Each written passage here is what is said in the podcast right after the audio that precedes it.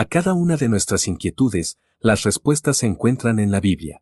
Bienvenidos a Respuestas en la Palabra. Compañía de Dios. Al hallarnos solos y abandonados en medio del desierto, seguramente nos desesperaríamos, y anhelaríamos encontrar a alguien con quien conversar y escapar de esa terrible soledad.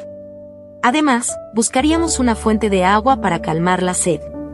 David sintió esa terrible soledad al encontrarse solo en el desierto de Judá, como consecuencia de su escape de las manos de su hijo Absalón.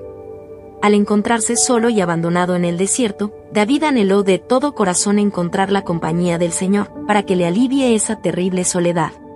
Su alma tenía sed de Dios, su carne se desmayaba con ese anhelo profundo.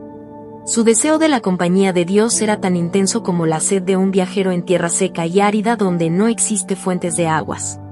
El anhelo de la compañía de Dios que tuvo David debe ser nuestro anhelo en estos días.